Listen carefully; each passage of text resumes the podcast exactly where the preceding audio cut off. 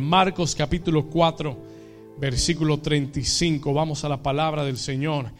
Dice la escritura, y aquel día cuando llegó la noche, diga conmigo cuando llegó la noche, les dijo, pasemos al otro lado.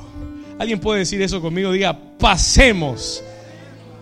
¿Por qué no tocas a tu vecino y le dices, vecino, pasemos al otro lado? Let's cross over to the other side. Escuche esto. Pasemos al otro lado. Y respondiendo, perdón, y despidiendo a la multitud, le tomaron como estaba en la barca y había también con él otras barcas. Pero se levantó una gran tempestad de viento. ¿Una gran tempestad de qué? Y echaba las olas en la barca de tal manera que ya se anegaba. Y él estaba en la popa durmiendo sobre un cabezal. ¿Cómo estaba Jesús? Durmiendo. Y le despertaron y le dijeron, maestro, no tienes cuidado que perecemos.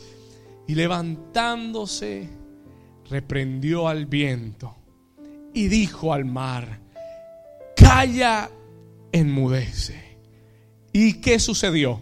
Y cesó el viento y se hizo grande bonanza. Y les dijo, ¿por qué estáis así amedrentados? ¿Cómo no tenéis fe? Y entonces temieron con gran temor y se decían el uno al otro, ¿quién es ellos no sabían con quién estaban. ¿Quién es este que aún el viento y el mar le obedecen y la iglesia dice, dígale a su vecino, vecino, estamos en una guerra de dos reinos. Y hoy te voy a hablar acerca de el poder del descanso en Dios. Diga conmigo, el poder del descanso en Dios. Puede tomar su lugar. You can take your place.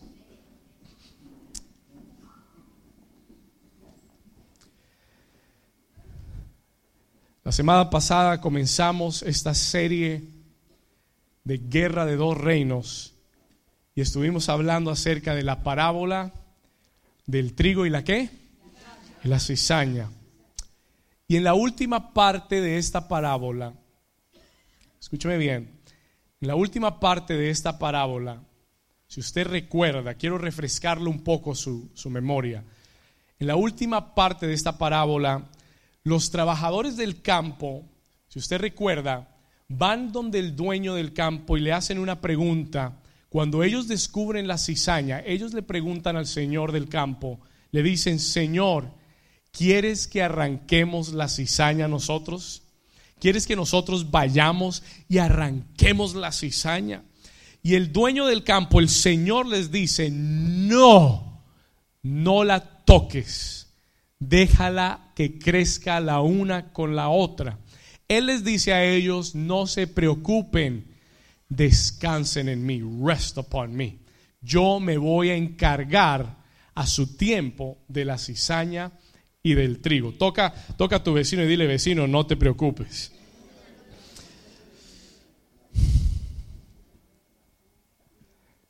Y es ahí, en, en, esa parte de la parábola, que yo quiero reposar en esta mañana. I want to rest on that place. Yo quiero, yo quiero, I want to zoom in. Yo quiero entrar en esa parte de la parábola que la semana pasada no tuvimos tiempo de desarrollar. Porque, escuche esto, justo después de que Jesús da, enseña esta parábola, sucede este evento de Marcos 4:35, justo después. Marcos no cuenta la historia de la parábola del trigo y la cizaña, pero cuenta las otras parábolas del sembrador. Y es justo después de esa enseñanza de la, de la cizaña que sucede este evento que acabamos de leer, en la vida de Jesús. Y es aquí donde yo quiero entrar en esta mañana para que podamos aprender y entender, diga conmigo, el poder, dígalo fuerte, diga el poder del descanso en Dios. ¿Cuántos aquí tienen que aprender a descansar en Dios? Entonces este mensaje tal vez es para usted. It might be for you. Escúcheme bien. Vamos al versículo 35. Let's get into the story. Vamos a entrar en la historia. En el versículo 35, aquel día cuando llegó la noche, Jesús le da una palabra a sus discípulos. He gives his disciples a word. Aquel día cuando llegó la noche, Jesús da una palabra y le dice a sus discípulos, les dice, pasemos al otro lado. Diga eso fuerte conmigo, diga, pasemos al otro lado. Toca al vecino y dile, vecino, es hora de pasar al otro lado. ¿Alguien aquí necesita pasar al otro lado? Anybody here? ¿Alguien aquí está cansado de estar en el mismo lado? ¿Alguien aquí necesita pasar al otro lado? E, el lugar donde hay un lugar donde tú recibes una palabra, pero hay un lado donde la palabra se cumple en tu vida. Y yo creo, I believe, yo creo que esta palabra es muy puntual y es rema hoy, porque el Señor nos está diciendo, pasemos al otro lado. Toca al vecino y dile, vecino, es hora de pasar al otro lado. It's time to go to the other side. ¿Alguien puede decir amén a eso? Ahora, Pastor, why? ¿Por qué? Es, es, es importante preguntarnos, ¿por qué Jesús está diciéndole a sus discípulos que pasemos al otro lado. ¿Por qué? ¿Y hacia dónde se dirigía? Where was he going? Why did they need to cross over to the other side? ¿Por qué necesitaban pasar al otro lado? Déjeme y le cuento. Yo leí toda la historia, leí el capítulo anterior, el capítulo previo, el, de, el después, y le cuento. Jesús dice, pasemos al otro lado, porque él se dirigía a una región llamada Gadara. Diga conmigo, Gadara donde el Evangelio aún no había sido predicado, donde la palabra aún no había llegado todavía. It had not reached them yet. Escuche esto. Y Jesús dice, pasemos al otro lado, porque es el propósito de Dios que la palabra llegue hasta ese lugar, porque es el propósito de Dios y no era solamente una ciudad, era toda una región, it was a whole region. Escuche esto, toda esta región de Gadara no había recibido la palabra y le voy a decir por qué. Let me tell you why. Porque había un principado espiritual que tenía cerrada la puerta a Gadara. Si usted lee el siguiente capítulo, if you read the next chapter, usted se va a encontrar que en la puerta de Gadara había un endemoniado y no era cualquier endemoniado, era un hombre que cuando Jesús le preguntó su nombre, él dijo, me llamo Legión. My name is Legion. Y en Roma una legión era una tropa de cinco mil hombres. It was a troop of 5,000 men. ¿Cuántos están aquí conmigo todavía? Escúcheme lo que le estoy diciendo. Jesús dice, pasemos al otro lado porque Él entiende que en el otro lado hay un propósito de Dios para su vida.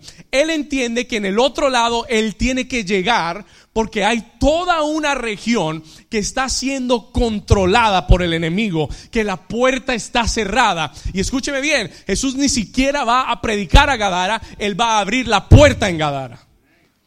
Él va a derrotar ese principado, a echar fuera esos demonios, esos cinco mil demonios, para que la puerta se abra y ese mismo que estaba endemoniado termina siendo el que evangeliza todas las diez ciudades de Gadara. This is powerful stuff, my man. This is powerful stuff. Escúcheme bien. Tenemos que pasar al otro lado, porque en el otro lado te está esperando el propósito de Dios. ¿Alguien está aquí conmigo? ¿Alguien está despierto? Tenemos que pasar al otro lado. Porque la palabra que Dios te ha dado y la promesa que Dios te ha dado no es simplemente para que tú estés bien y contento, es para levantar el reino de los cielos.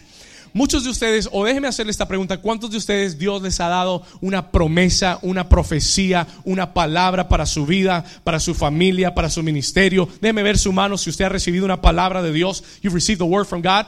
En el otro lado está el cumplimiento de esa palabra.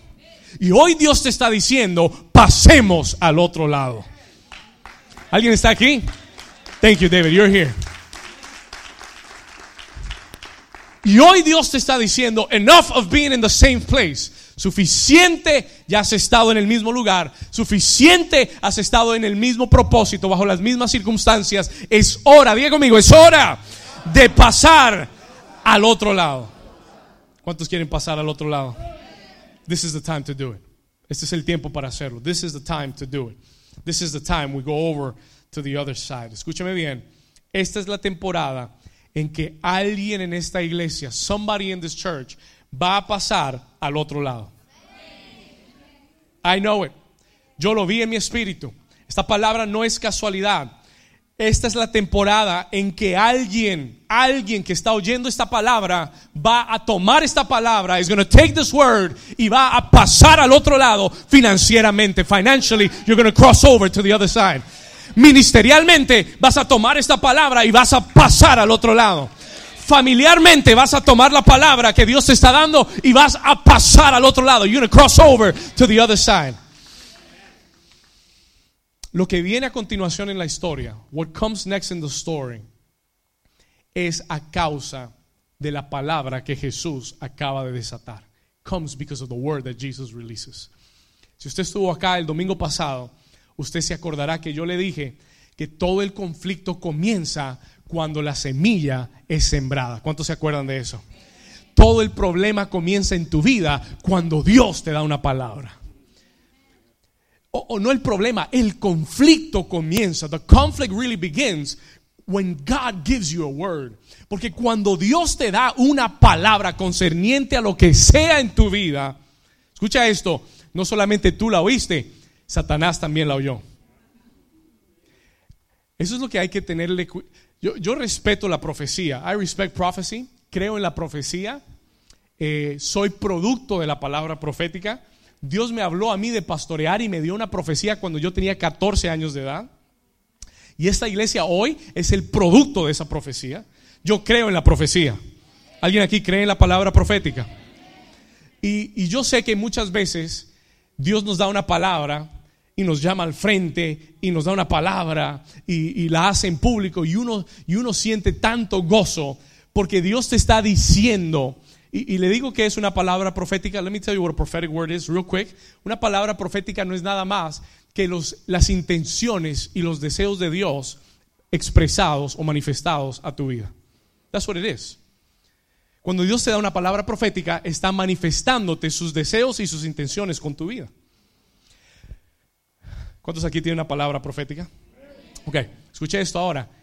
Aquí está la noticia. Yo sé que cuando recibimos una palabra nos da un gran gozo y una gran alegría, pero tienes que tomarlo con una gran precaución también, porque de la misma forma que tú lo oíste y que toda la iglesia lo oyó, el diablo también estaba oyendo y no solamente estaba oyendo, estaba tomando nota. El diablo toma más nota que muchos cristianos en la iglesia. Diga ay, ay, o lo que quiera. Escúcheme bien. Listen to this. Ese, fue un anuncio para que usted tome nota. That's just an announcement for you to take notes. Pero es, es en serio. Satanás escribe todo lo que Dios ha dicho de ti. Él no tiene discernimiento.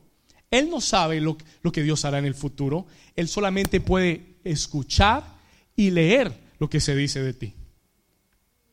Y él no entiende lo que Dios hará en tu vida, pero él sí sabe algo. Si, yo me le, si Dios le dio una palabra, yo me voy a parar enfrente de esa palabra y le voy a hacer la guerra para que esa palabra no se cumpla, porque si esa palabra se cumple, él va a levantar el reino de Dios y el reino de Dios va a ser exaltado en la tierra. ¿Cuántos me están entendiendo? Entonces Él se opone a la palabra que Dios te ha dado y por eso muchas veces uno tiene más dificultad en las áreas donde Dios le ha hecho las más grandes promesas.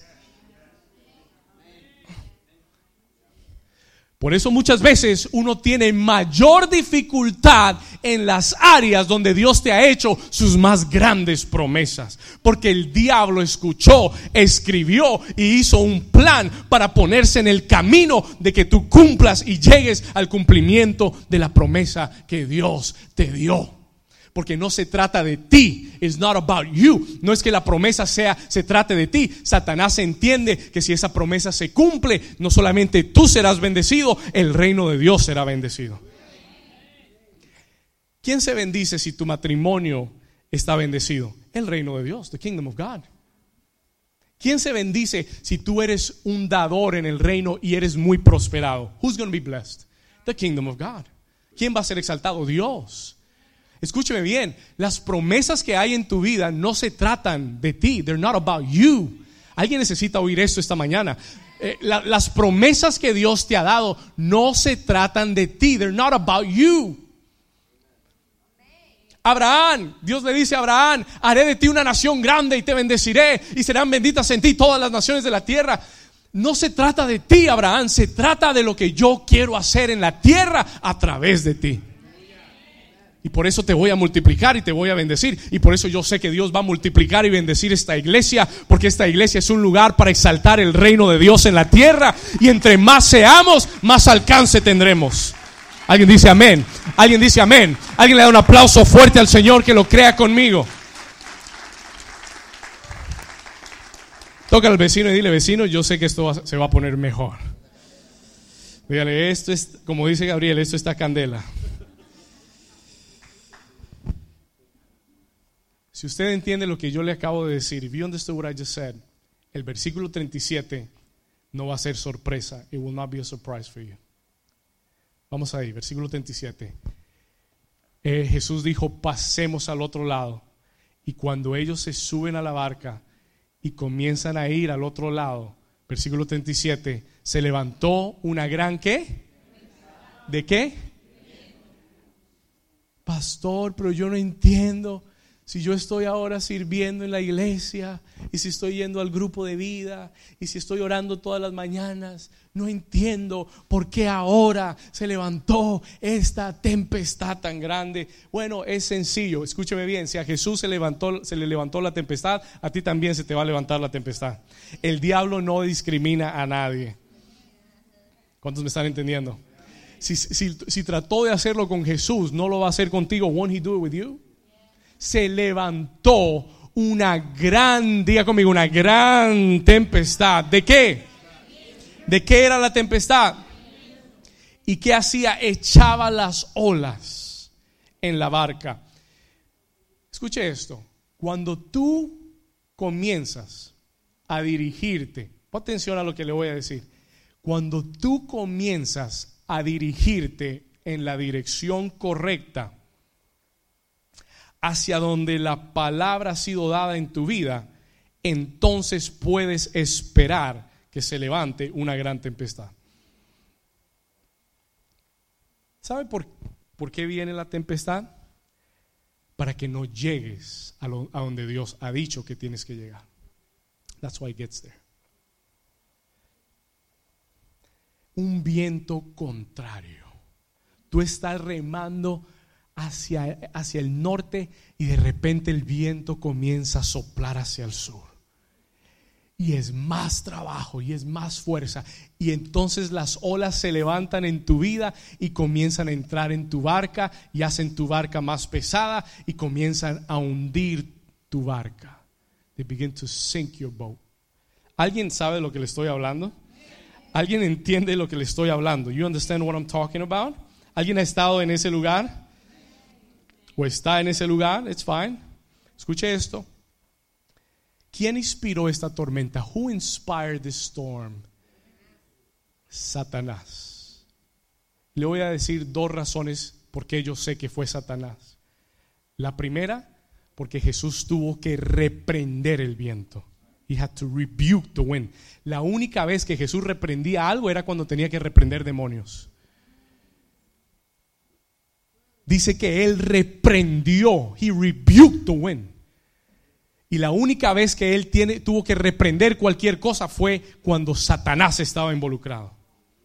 Esto es claramente un ataque del enemigo. This is an attack from the enemy. Escúcheme bien.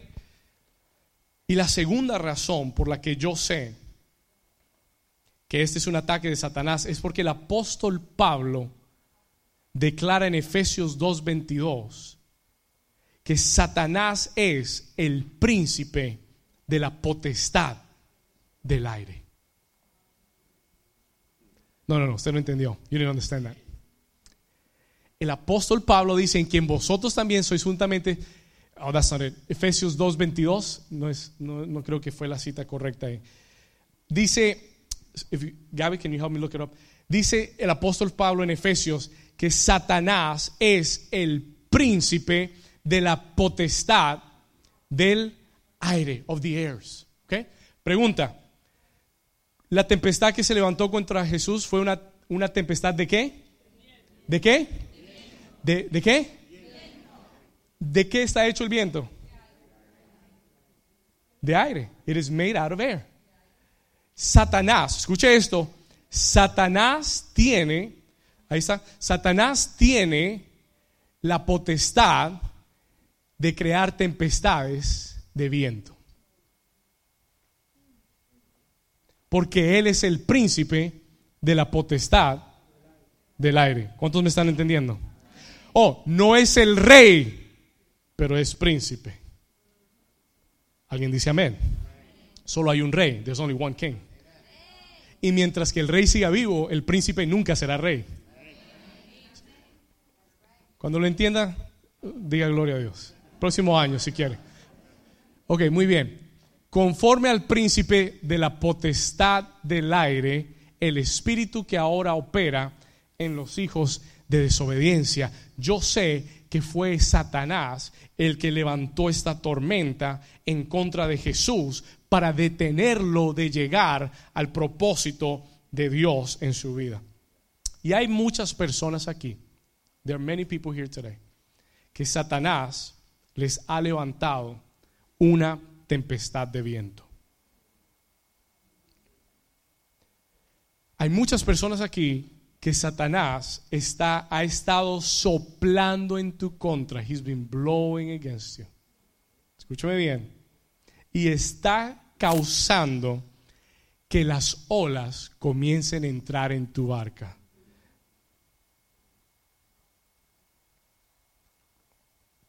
Hay personas aquí que están en una tempestad de viento económica. No sabes cómo vas a salir de esa situación económica. You don't know how you're going to come out of that economic situation. Hay personas aquí que están en una tempestad de viento ministerial, familiar, emocional, matrimonial, de salud. You are in a storm. Estás yendo contra el viento. El problema es que cuando vas contra el viento y las olas comienzan a levantarse, el problema no es, escuche esto, el problema no es estar en una tormenta. El problema es que la tormenta esté dentro de ti.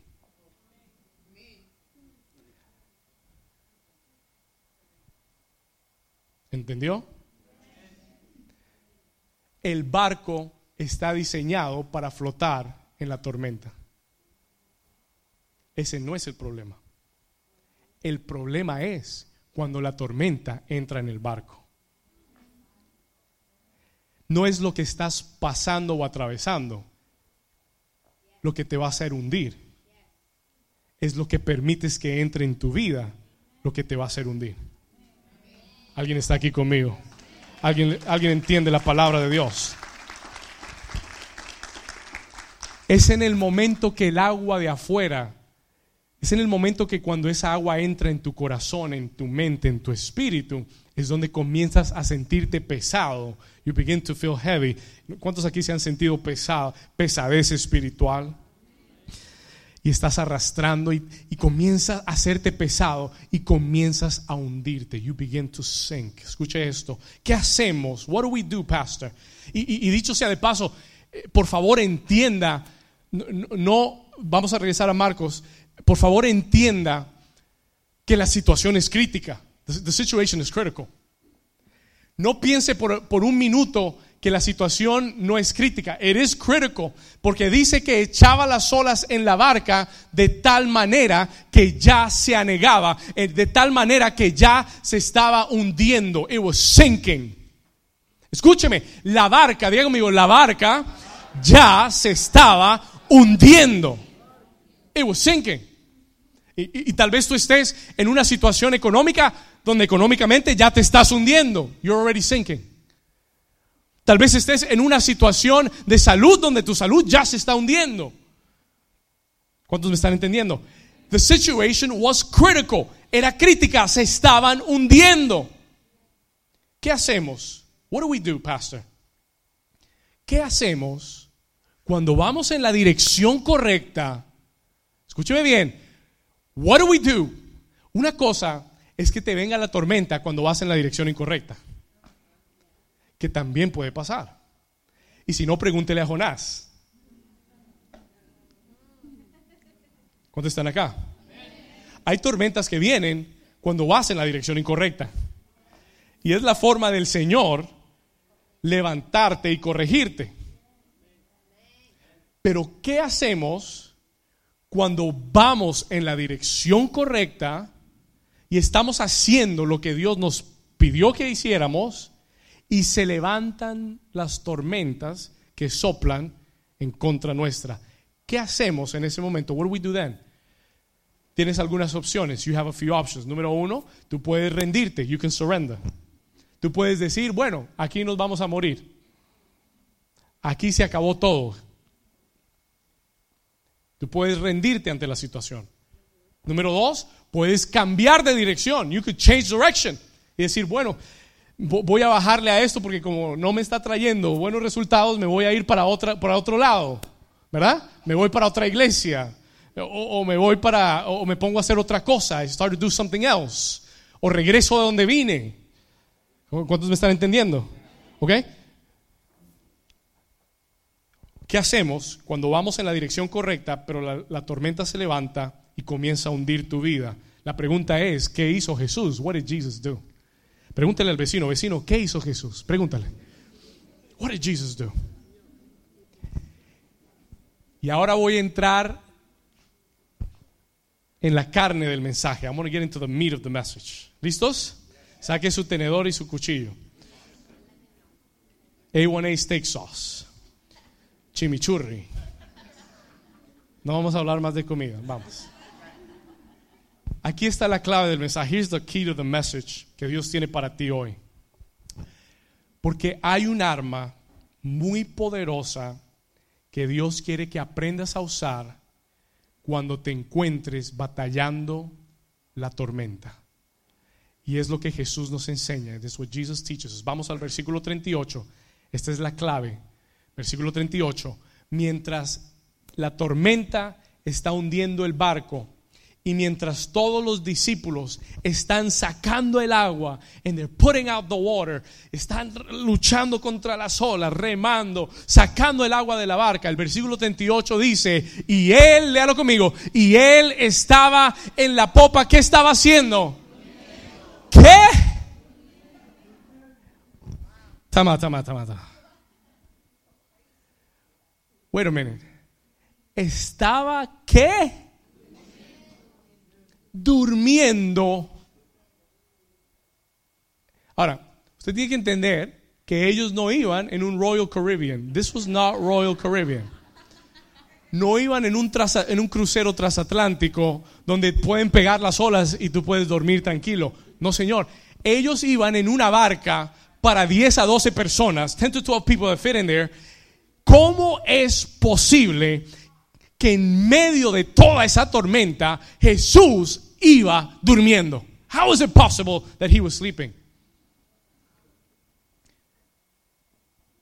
Con él, no piense usted que Jesús estaba sequito y que el agua no le había llegado. I was thinking about it. Yo estaba pensando en esto. En una barca de 10, 12 personas, el agua está inundando la barca. Jesús tuvo que estar empapado de agua.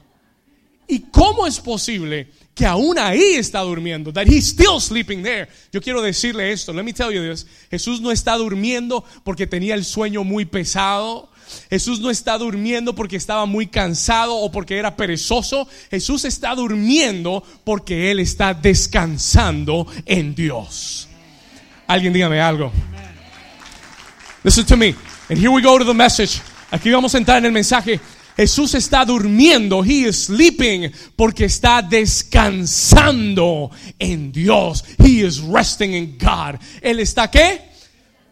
descansando en Dios. Yo quiero que usted anote esto, por favor. El descansar en Dios es un arma de guerra contra Satanás.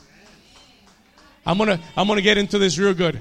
El descansar en Dios, to rest upon God, is a weapon, a weapon of warfare against the enemy. Yo sé que usted no, yo sé que nosotros no pensamos así. I know we don't think like that. Yo sé que para nosotros el, descansar puede parecer como que no estamos haciendo nada. It could seem like we're not doing anything. Como que no estamos solucionando el problema. Pero el descansar en Dios, diga conmigo, es un arma de guerra contra Satanás. Y este es el y toda esta semana Dios me habló tan claro y tan fuerte acerca de descansar en Dios me lo repitió una y otra vez todos los días esta semana y me dijo, David, dile a mi iglesia del poder, del descanso y del reposo en Dios. Porque hay alguien aquí que ha estado en una batalla y estás muy angustiado, muy agitado, muy preocupado, muy ansioso. El agua se te está entrando y Dios hoy te está diciendo, mi hijo, si no descansas, no ganas la batalla. ¿Alguien está aquí conmigo? God is telling somebody in this house, Dios le está diciendo a alguien en esta casa, si no descansas, no vas a sobrevivir esta tormenta.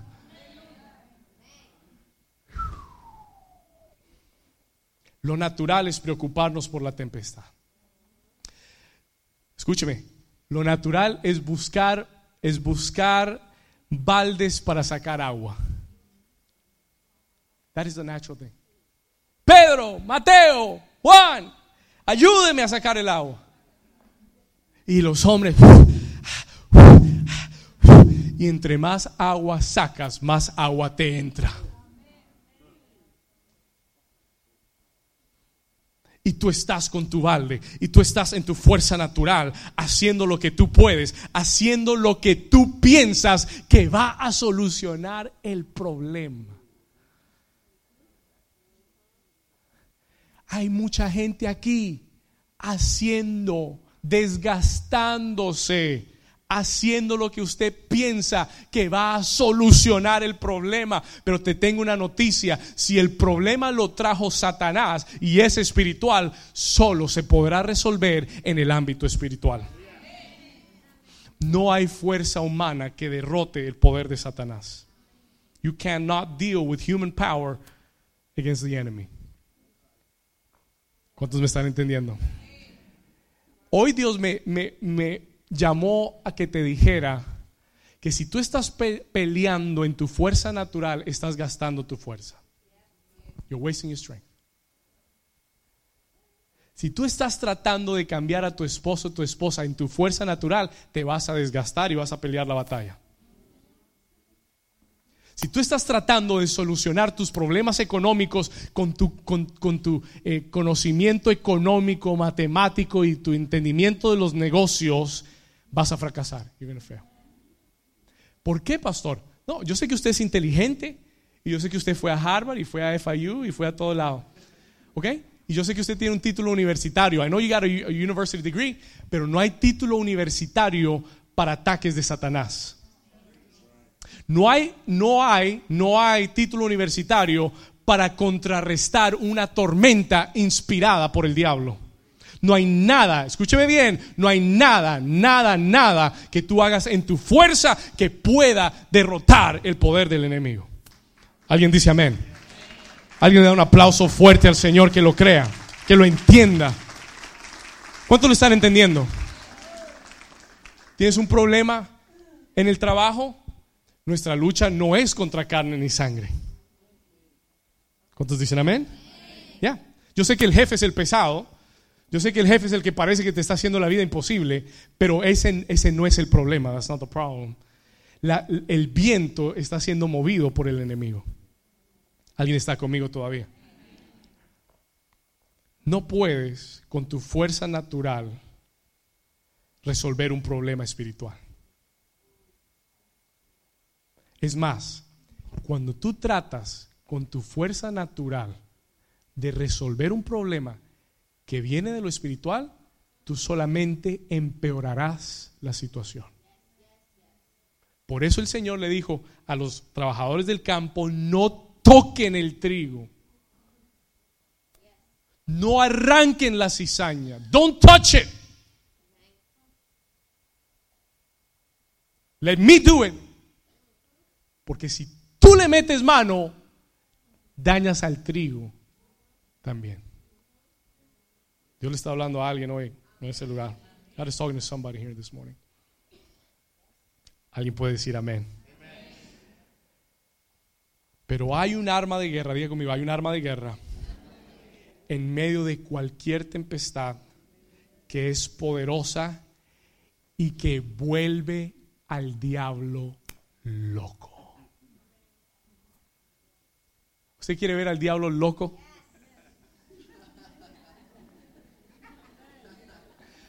¿Cuántos quieren ver al diablo loco?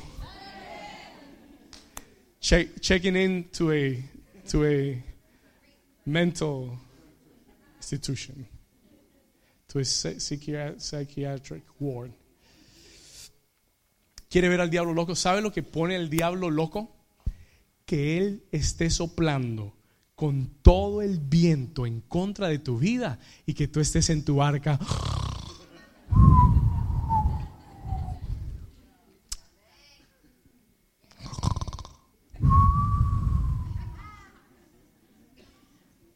y todo el mundo a tu alrededor. Vamos a morir, nos vamos a morir, ¿qué va a pasar? Y todo el mundo preocupado, angustiado, ansioso, y tú estás ahí. Y el diablo te mira y dice, ¿y este qué bicho le picó? ¿Este qué le pasa? ¿Por qué no está angustiado? Eso vuelve al diablo loco. That turns the devil mad. Cuando tú aprendes a descansar en Dios, le estás dando una bofetada al diablo en la cara. You slapping the devil in the face. ¿Cuántos están aquí conmigo? Oh my goodness, escuche esto. Él no resiste cuando tú estás descansando en Dios. ¿Sabe por qué? Porque Él no lo puede comprender. He can't understand. Él no puede entender cómo te puede tener rodeado con tanto problema y tú estar tan tranquilo. En estas semanas, ay Dios, en estas, eh, hace, no sé, un mes atrás, se levantó un viento de diferentes lados contra mí. Different sides, everywhere. Oh, Dios mío. Comenzó el Día de las Madres. Llegamos a casa de los abuelos y el aire, la electricidad se había dañado. El aire acondicionado dañado. Esa misma semana me llega una carta del IRS. Nunca me ha llegado una carta del IRS. Me llega una carta del IRS. Me llega una carta del concesionario del, carro. From, uh, my dealership. Todos pidiendo dinero. Everybody asking for money. Wow. Y después en la iglesia, problema aquí, problema allá, problema allá. Y ya estaba dejando que el agua se metiera. I was letting the water get in. Estaba yendo angustiado a trabajar. Había perdido la paz. Porque escúcheme lo que le voy a decir. Cuando tú estás descansando en Dios, tú tienes paz. Ahora vamos a llegar ahí. We're going to get there. But listen to this no tenía tranquilidad, no tenía paz, estaba rodeado de todos estos problemas sin saber cómo los iba a resolver y cómo los iba a solucionar. Y el diablo respirándote en el cuello. ¿Ah? ¿Alguna vez lo ha tenido así? You had that close? Is that, that happened to you or no? ¿Sí le ha pasado? ¿Y sabe qué? Pasaron como tres, cuatro días en eso. Y yo me sentía cargado. Y tuve que ir a la presencia de Dios. I had to go to the presence of God. Y pedirle perdón a Dios. And I had to ask him for forgiveness. Y decirle, Señor, perdóname porque he permitido que el agua entre en mi barca. Señor, yo no puedo solucionar todo esto. Yo no tengo la fuerza para solucionar todo esto. Así que Señor, voy a hacer lo único que yo sé hacer. Aquí te lo entrego, lo pongo en tus manos y tú me ayudarás a resolverlo.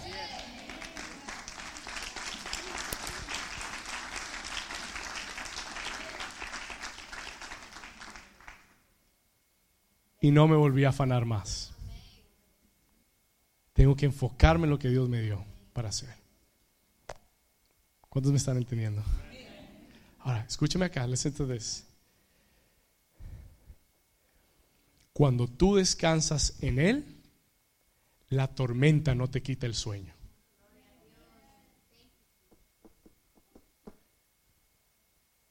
Cuando tú descansas en Dios, la tormenta no te quita el sueño. ¿Entendió? Eso es muy práctico. That is very practical. No te quita ni el sueño, ni te quita la paz. ¿Por qué, pastor? Sencillo. Porque tu confianza en Dios y en su palabra superan el tamaño de tu tormenta. Un momentico, un momentico. Yo he visto a Dios resolver problemas más grandes que los que yo he tenido. ¿Cómo no me va a ayudar en esta situación también? Un momentico. Si Jesús va en la barca conmigo, ¿cómo me voy a hundir yo? ¿Por qué estás tan afanado? Ahora, preocúpate si Él no está en la barca contigo. Chequea bien tu barca. Toca al vecino y dile, vecino, chequea la barca. Check your boat. Check, check, check your boat. Y asegúrate que Jesús esté contigo en la barca. Y si va contigo en la barca, yo te aseguro que no hay tormenta en este mundo que pueda hundir tu barca porque Él está contigo. Are you here with me? Are you understanding what I'm saying? Oh yeah, there is no storm no hay tormenta, no se ha creado la tormenta y por eso dice la escritura, ninguna arma forjada en mi contra podrá prosperar. Pero eso solamente es verdadero si él está en la barca conmigo. If he's in the boat with me. ¿Sabe por qué Jesús está descansando tranquilo? Do you know why he's resting? ¿Sabe por qué Jesús no está angustiado, no está preocupado? ¿Sabe por qué Jesús está reposando en Dios? Porque Jesús tenía la plena convicción de que Él no iba a morir hundido en, una barca por una tormenta. Él tenía la plena convicción que Él tenía que llegar al otro lado, que Él había dicho la palabra y la palabra se iba a cumplir, que Él tenía un propósito de Dios en su vida que no se iba a cumplir hasta que Él llegara a la cruz del Calvario. Alguien dice, amén. Alguien dice algo. Somebody say something. Vamos, a un aplauso mejor al Señor esta mañana. Y dígale, Señor, mi confianza está en ti. Ahora dígale, Señor, lo que tú has dicho se cumplirá. Y cuando tu confianza en Dios supere el tamaño de tu tormenta, tú podrás descansar en Dios. Pero si la tormenta supera el tamaño de tu confianza en Dios, no tendrás descanso en Él. Esto se convierte en un tema de fe y de confianza. ¿Cuántos Dios les está hablando? Vamos, diga conmigo, pasemos al otro lado. Oh, yes. Oh, yes. Esa fe y esa convicción le permite a Jesús descansar en la tormenta. Pregunta, ¿qué palabra te ha dado Dios? What word has God given you? ¿Qué palabra te ha dado para, para tus finanzas? ¿Qué palabra le ha dado a tu familia, a tus hijos? ¿Qué palabra te ha dado en tu salud? What word has given you? Escúcheme, tus sueños para tu matrimonio. Si Él te ha dado una palabra, descansa, descansa, descansa, descansa, porque lo que Dios ha dicho se va a cumplir. Él dijo, cielos y tierra pasarán, mas mi palabra nunca pasará. It will never pass away. ¿Alguien está recibiendo esto? Déjeme enseñarle algo. Let me teach you something. ¿Qué no es descansar en Dios? Por favor, escriba esto. Quiero enseñarle esto rápido. I want to teach you this. ¿Qué no es descansar en Dios? What does it not mean to rest in God? Para quitarle toda idea incorrecta de lo que es o no es descansar en Dios. Escuche esto. Descansar en Dios no es cesar tu actividad espiritual. Descansar en Dios no es parar de servir. Descansar en Dios no es parar de orar, ni parar de dar, ni parar de asistir a la casa de Dios. That's means. Eso no es lo que quiere decir. Oh, pastor, si estoy descansando en el Señor, por eso no he ido a la iglesia. Señor te reprenda. No, es que no voy a servir porque necesito un descanso en Dios.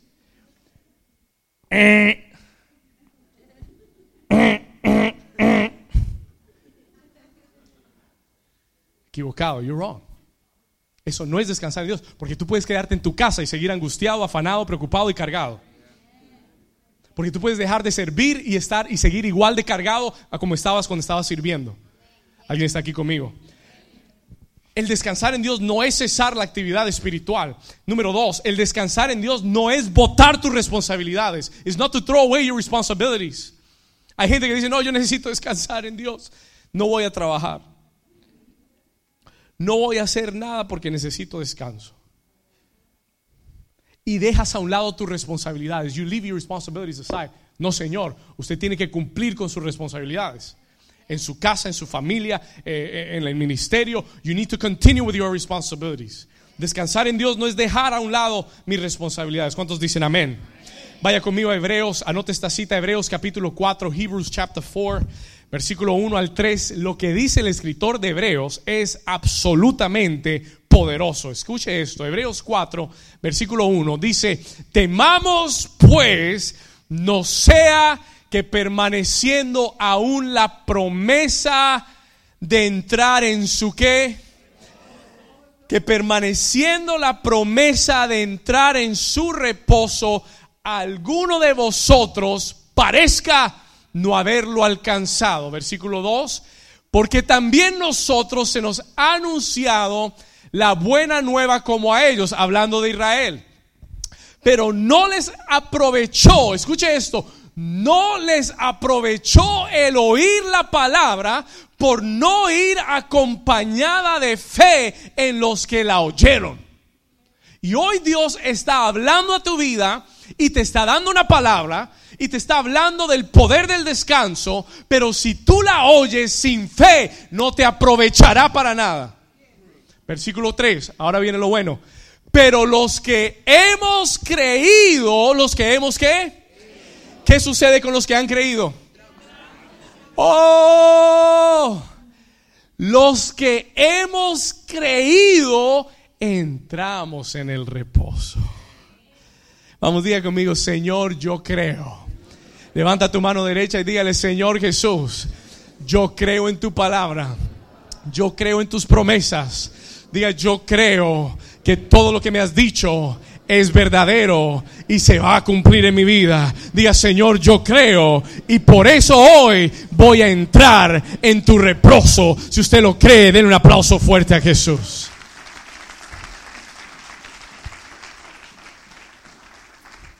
Listen to this, escuche esto.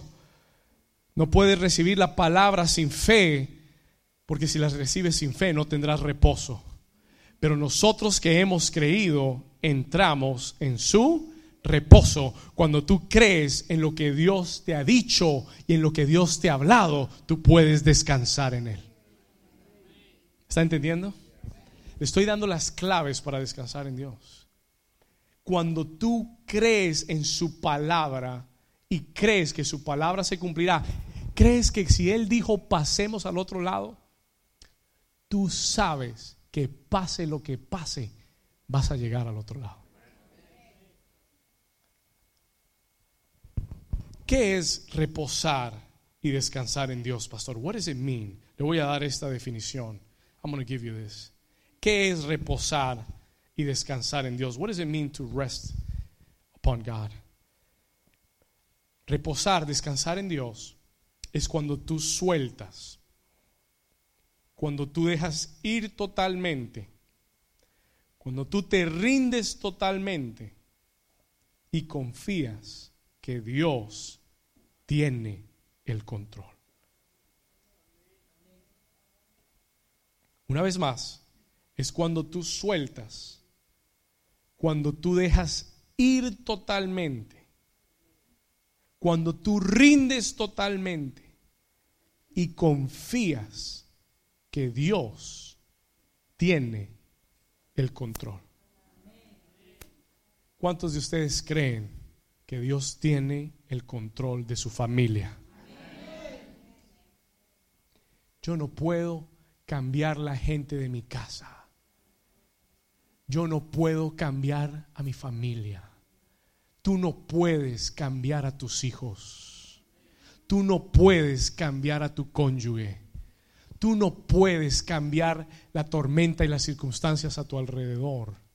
Pero tú sí puedes soltarlas en las manos de Dios y decirle, Señor, yo sé que yo no puedo, pero tú todo lo puedes. Toma el control. Toma las llaves del carro y maneja tú.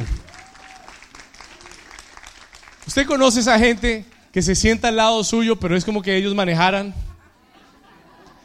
¿Usted conoce a esa gente que se, sienta al lado suyo y dicen, voltea a la derecha, a la derecha? Pon la señal, pon la señal. Y manejan por ti, they drive for you.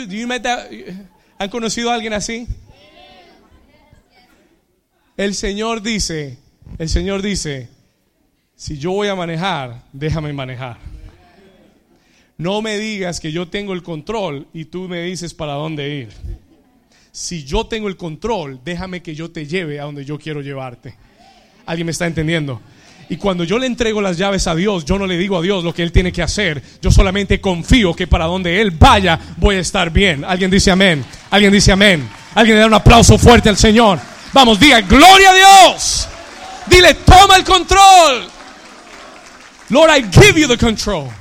Lo rindo, te rindo mi familia, te rindo mi economía, te rindo mi matrimonio, te rindo mi salud, te rindo todo lo que mi trabajo, lo entrego a ti, Señor. I give it to you, Lord. Toma el control. Y cuando tú sueltas el control, ya no es, ya no es tu preocupación. Yo estaba trabajando en un proyecto arduo en el trabajo. Y ya estábamos casi terminando. We were almost finished. Y voy donde el jefe y le digo, ya está el 90% terminado. Te lo entrego a ti. I give it to you. Y él dijo, tranquilo, yo lo termino. I will finish it. Yo me fui a casa totalmente tranquilo. ¿Por qué? Porque entregué el control. Because I gave the control. Ya no está en mis manos yo lo puse en las manos de Dios. ¿Cuántos me están entendiendo? Anote esta cita, por favor, primera de Pedro, capítulo 5, versículo 7, 1 Peter 5, 7. Hay gente aquí que tiene que entregarle control a Dios. Tienes que entregar el control a Dios de lo que tú anhelas en tu vida, de tus sueños. Tienes que entregar el control a Dios de tus emociones o oh, de tus finanzas You got to give God the control. Primera de Pedro 5, 7.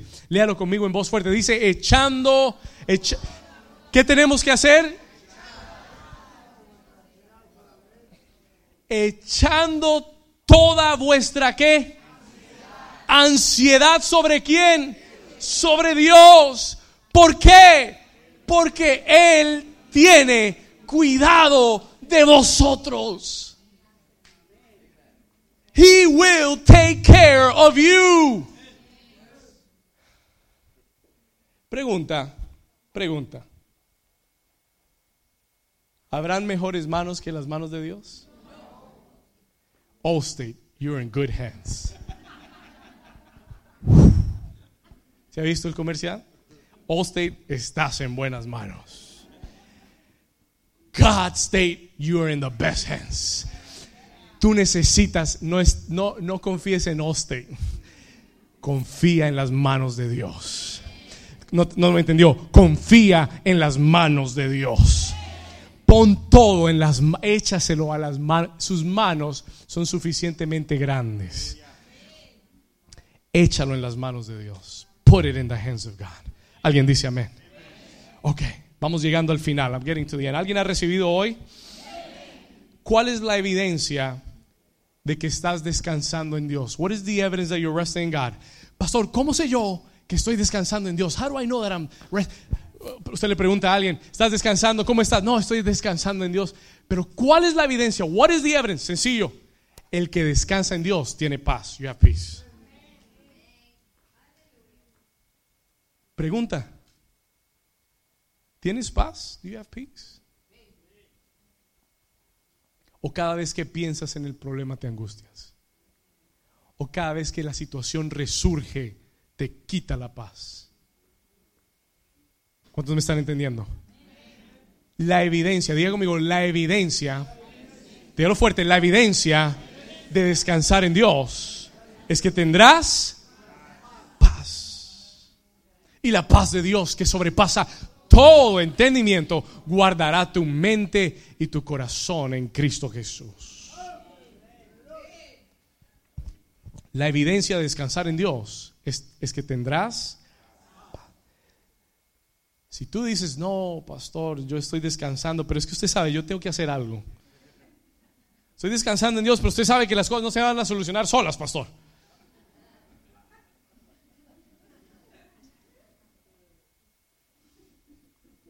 Si tú sigues, si tú sigues preocupado, afanado, ansioso, no estás descansando en Dios. You're not resting on God. Vamos a Marcos 4:38. Vamos a llegar al final. I'm going to get to the end, pero le voy a dar lo más poderoso de este mensaje. Let me give you the most powerful thing about the message. Marcos 4:38. Ponga mucha atención a lo que Jesús hace acá. Dicho sea de paso, mire lo que le dicen los discípulos. Este es, este es, este es la, esto es lo que usted habla y ora cuando usted no está descansando en Dios. This is what you will say. Esta es la clase de oración que hacemos cuando no estamos descansando en Dios. Señor, no te importa que perecemos, no tienes cuidado que perecemos. Ellos van a donde Jesús porque Jesús está dormido en la tormenta y yo me imagino que tuvo que haber sido Pedro. Peter was the one. Pedro fue donde el maestro y yo no sé si lo empujó, yo no sé, yo no sé qué hizo Pedro, pero le dijo, lo despertó y le dijeron, "Maestro, no tienes cuidado que perecemos, no te importa que nos estamos hundiendo. No te importa que mis, que mis finanzas están cayendo.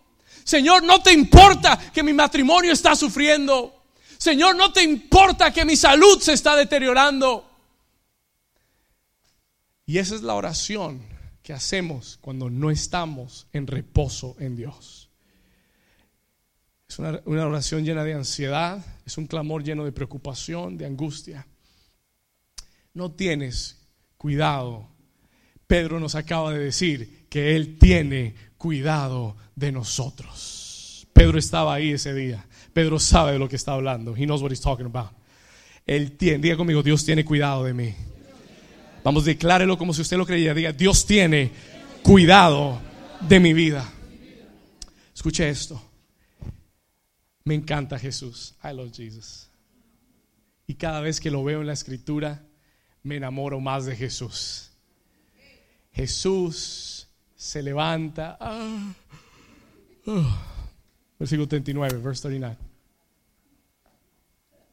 Levantándose, reprendió al viento y le dijo al mar: y cesó el viento y se hizo grande bonanza. Y hasta ahí llegó la tormenta. That's it.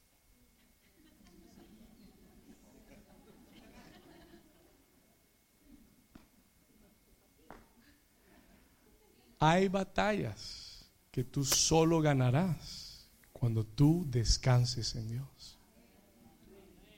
Porque no es tu palabra es la de Él.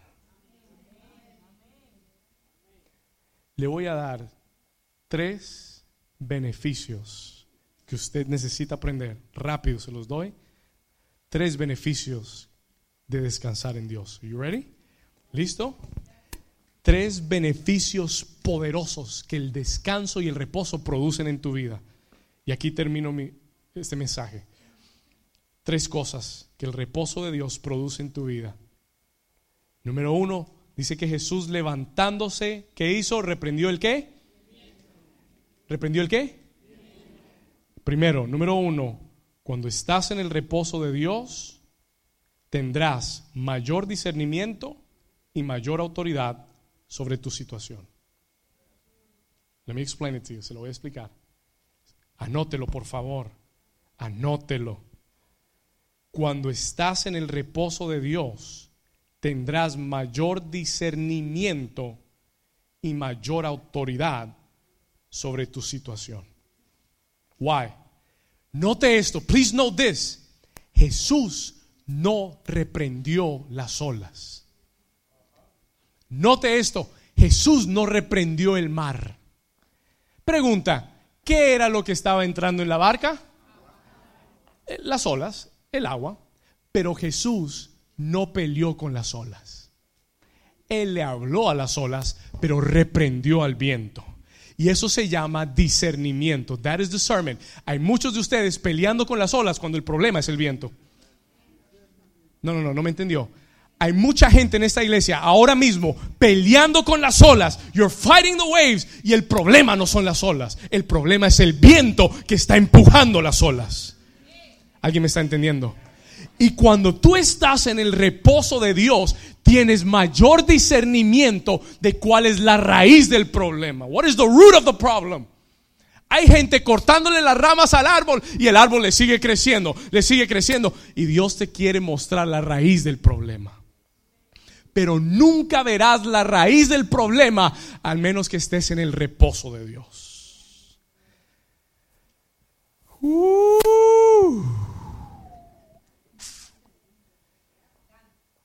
reprendió el viento, pero le habló al mar. ¿Entendió? Reprendió el viento, te reprendo en el nombre de Jesús. Reprendo ese viento, pero al mar le digo, calla y enmudece. El reposar en Dios te da mayor discernimiento y mayor autoridad espiritual. ¿Usted quiere tener autoridad espiritual?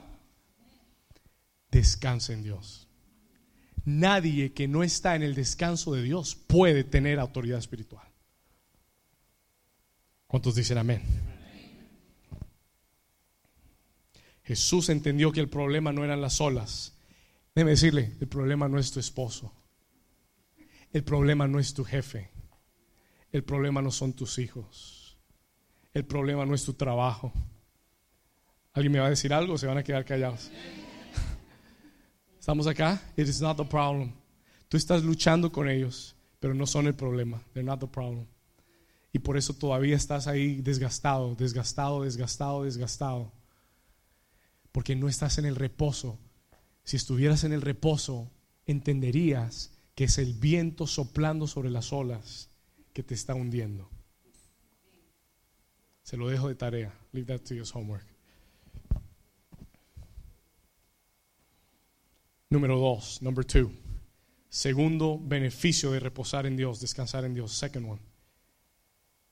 Jesús le dice al mar, calla y enmudece. En inglés no dice calla y enmudece, dice peace, be still. La palabra en, griego literalmente es la palabra paz. Ahora escuche lo que le voy a decir. This. Número dos. Solo cuando estás en el reposo de Dios puedes traer paz a la situación. Tú solamente puedes hablar paz si estás en paz. Tú solo puedes traer paz a tu ambiente si hay paz en tu corazón. ¿Estamos acá? Escúchame no puedes traer a tu ambiente lo que primero no está dentro de ti. ¿Sabe por qué Jesús pudo decir paz? Porque Él estaba en paz. Tú no puedes ir a tu casa y decir, no, yo declaro la paz de Dios en esa casa.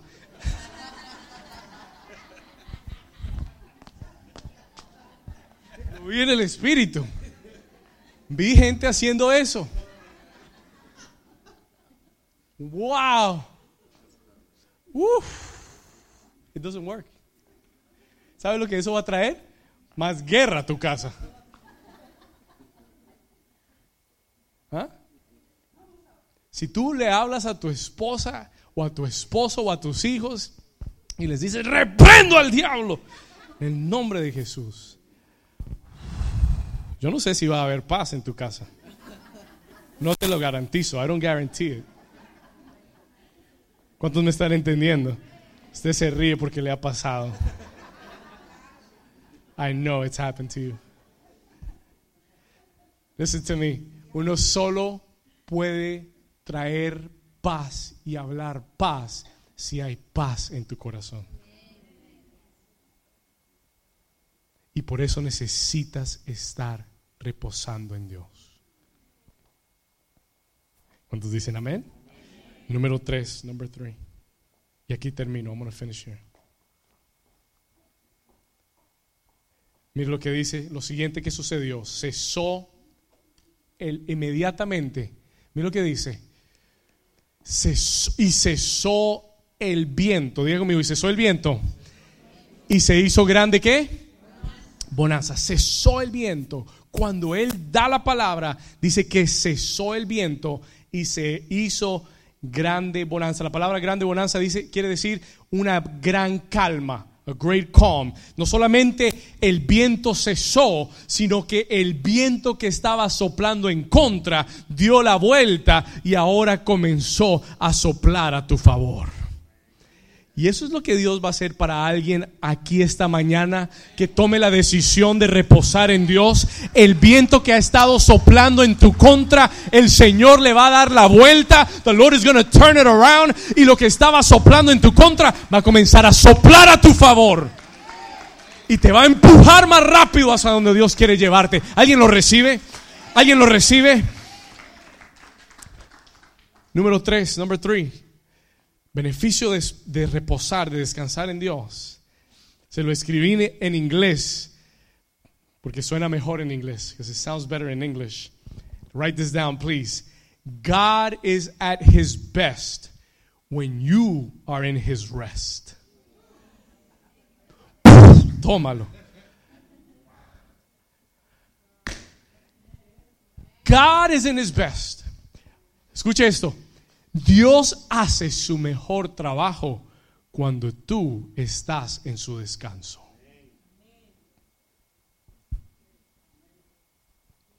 Listen to it and listen to it again. God is at his best when you are in his rest. Dios te está diciendo esta mañana, hijo, hija, si tú solamente descansaras en mí, me verías a mí hacer mi mejor obra. Pero Dios está detenido con muchos de ustedes y Dios no está metiendo la mano en muchas de sus vidas porque ustedes están con el balde en la mano sacando agua. Y Él te está diciendo, keep doing it, and when you get tired, let me know. Sigue tú Sigue haciéndolo en tu fuerza y cuando te canses, llámame. 1-800 oración. Call me. You know where to find me. Y Dios está esperando que alguien aquí descanse en Dios. ¿Sabe qué? Por muchos años, te cuento esto y termino. Por muchos años, yo venía los domingos preocupado. I would come worried to church. Un día lluvioso, uy, eso para mí era una tormenta de verdad. It's a real storm. Yo decía, Dios mío, no va a llegar nadie. La gente se va a quedar en la casa. Está lloviendo. Señor, abre los cielos. Quita la tormenta. Saca el sol. Preocupado. Me pasó por años. It happened to me for years. Un día el Señor me dijo, David, si tú dejaras de preocuparte tanto si tú dejaras de afanarte tanto por quién va a llegar y quién no va a llegar, yo haría mi obra más tranquilo. Y entonces yo le dije, Señor, Dios, no voy a preocuparme más, porque si llueve, que si no llueve, la gente va a venir con solo, con lluvia. Si hace soleado, se van para la playa, si van, olvídese. Escúcheme. Yo le dije, Señor, voy a descansar, I'm gonna rest. Porque esto se trata de ti y no de mí. Y esta es tu obra y no es mi obra. Y yo quiero que sepas, en tu vida es la batalla del Señor y no es tu batalla. Él fue el que te dijo, pasemos al otro lado. Él fue el que te dijo, tú y tu casa servirán al Señor. No, no, no. Él fue el que te dijo, yo soy tu pastor y nada te faltará. Él fue el que te dijo, voy a salvar a tu esposo, voy a salvar a tu esposa. Él fue el que te dijo, David, esta iglesia será una iglesia de multitudes. Alguien diga gloria a Dios. Alguien dé un aplauso fuerte al Señor. Póngase de pie conmigo. Stand to your feet with me. Gracias, Señor. Levanta tus manos en esta mañana y vamos a entregarle al Señor toda angustia, todo afán, toda preocupación. We're going to surrender before the Lord. Quiero la iglesia con las manos levantadas delante de Él.